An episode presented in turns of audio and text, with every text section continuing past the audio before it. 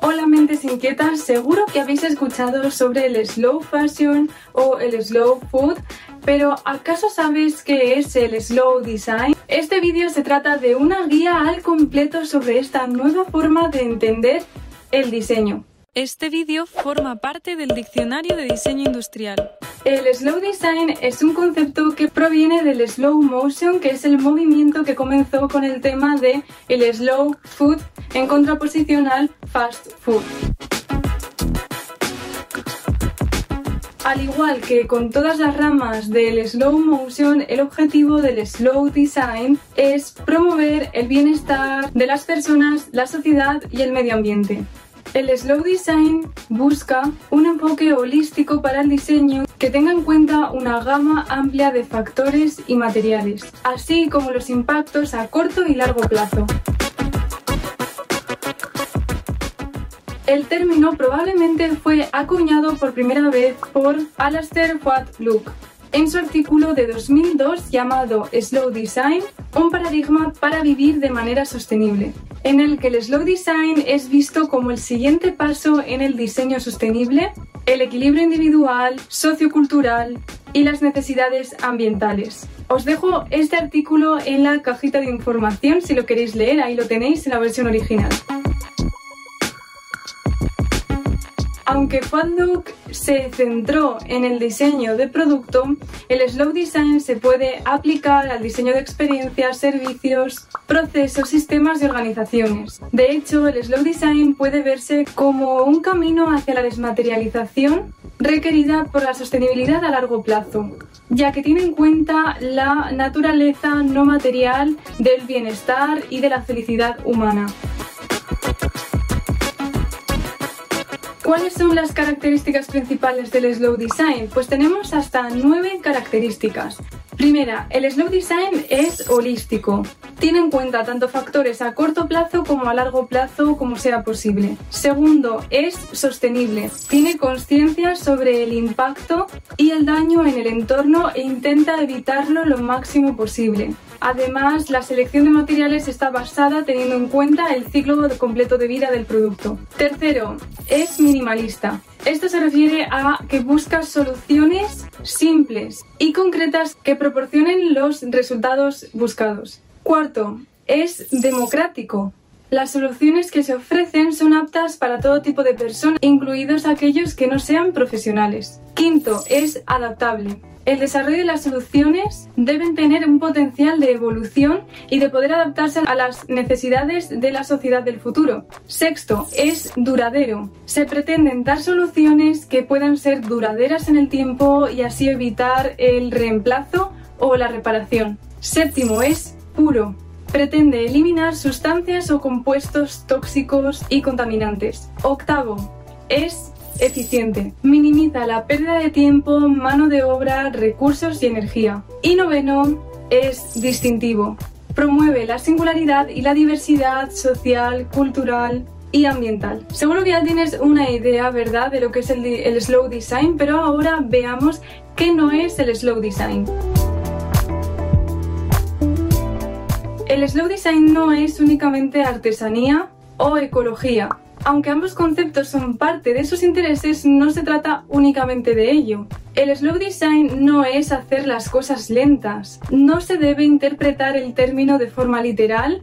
Del inglés pues significa en español diseño lento. El slow design no consiste en hacer las cosas lentas o en dejar de hacerlas, sino en hacerlas con conciencia. Vamos a ver ahora cuál es el manifiesto del Slow Design que publicó en 2003 también Look y cuyo documento original también te lo dejo en la cajita de descripción. Filosofía y principios. Diseñar para ralentizar el consumo humano, económico y de recursos, mejorando el bienestar individual, sociocultural y medioambiental. Diseñar fomentando la visión a largo plazo, intentando estar en un presente continuo. Siguiente, el proceso. El proceso del slow design es comprensivo, reflexivo, holístico, inclusivo y respetuoso. Permite la evolución y el desarrollo de los resultados del diseño. Pertenece al campo público y profesional y pone énfasis en la importancia de democratizar el proceso de diseño al incluir una gran gama de interesados. Y por último, los resultados. Diseñar experiencias, diseñar para las personas. Diseñar primero para las personas y segundo para la comercialización. Diseñar primero para lo local y después para lo global. Diseñar para los beneficios socioculturales y el bienestar. Además, también diseñar para regenerar estos beneficios medioambientales y sociales. Catalizar el cambio de comportamiento y la transformación sociocultural. Crear una nueva economía así como nuevos modelos de negocio y oportunidades. Entonces, ¿qué es realmente el slow design? El slow design es diseñar estando presente. El slow design conlleva una verdadera presencia en el proceso del diseño. Requiere de una pausa para reflexionar antes de hacer. El slow design es la utilización de los materiales conociendo su origen y su impacto en el medio ambiente. El slow design es implicación con el cliente y con los usuarios al que va dirigido ese diseño. El slow design consiste también en diseño personalizable, en tener empatía con el consumidor y hacerle partícipe en el proceso. El slow design crea experiencias antes que objetos lo que le da un valor único. El slow design es una filosofía de vida, es cuestionarse el mundo en el que vivimos. El slow design es innovación en cuanto a creatividad, compromiso y calidad.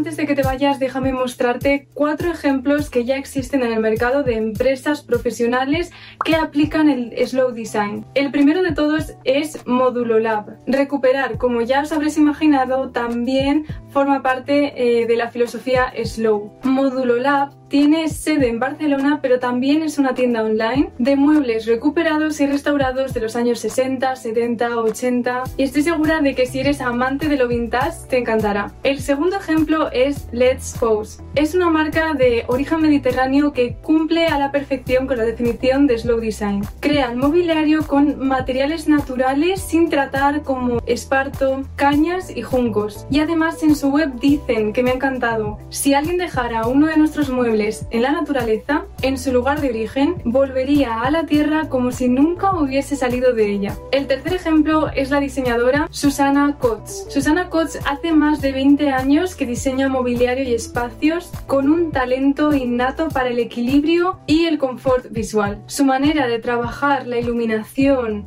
las emociones y la naturaleza hace que sus diseños favorezcan eh, la conciencia, el bienestar y la atención plena. Su trayectoria comienza en 2001 donde pues instauró su estudio en Barcelona, pero fue en 2014 cuando abrió una segunda delegación en Hong Kong. Y vamos a por el último que es Home on Earth. Esta marca pues me gusta porque respira aires nórdicos y además utiliza materiales pues que son naturales, sostenibles y con procesos respetuosos. Utiliza materiales como el bambú, la lana, el coco, el mango o el algodón. También os invito a que le eches un vistazo. Bueno, hasta aquí el vídeo de hoy. Espero que os haya gustado, que os haya parecido eh, interesante esto del slow design. Ya habías escuchado algo sobre él, déjamelo en los comentarios. Y si no, supongo que este vídeo ya te habrá hecho tener una idea general de lo que es. Nos vemos en el siguiente vídeo y como digo siempre, no dejéis de crear.